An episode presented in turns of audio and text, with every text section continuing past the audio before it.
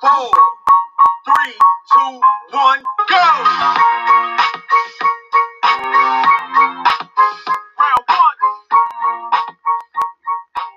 Olá a todos! Nessa aula de hoje, iremos dialogar sobre o que é saúde.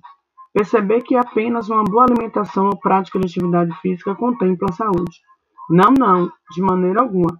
Compreender que é resultante da alimentação, habitação, educação, renda, meio ambiente, trabalho, transporte, emprego, lazer, liberdade, posse de terra, acesso aos serviços de saúde, ou seja, algo que seja conquistado pela população em suas lutas cotidianas. Então vamos lá descobrir o que é saúde. Three, two, one,